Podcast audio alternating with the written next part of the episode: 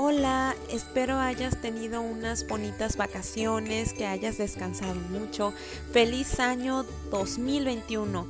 Deseo que este año esté lleno de alegría y bendiciones para tu familia. Te mando un fuerte abrazo.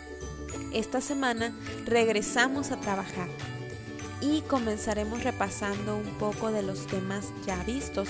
Las primeras dos semanas de clase será para retomar un poco de los temas de primer trimestre. Estaremos trabajando únicamente con español y matemáticas para retomar un poco y aprender.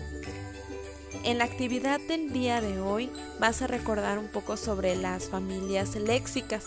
Debes de realizar la actividad en tu cuaderno la segunda actividad es para el periódico Mural. Vas a conocer un poco sobre el personaje Francisco González Bocanegra. Que tengas bonito día. Cualquier duda, ya sabes que puedes mandarme un mensajito o llamarme por teléfono.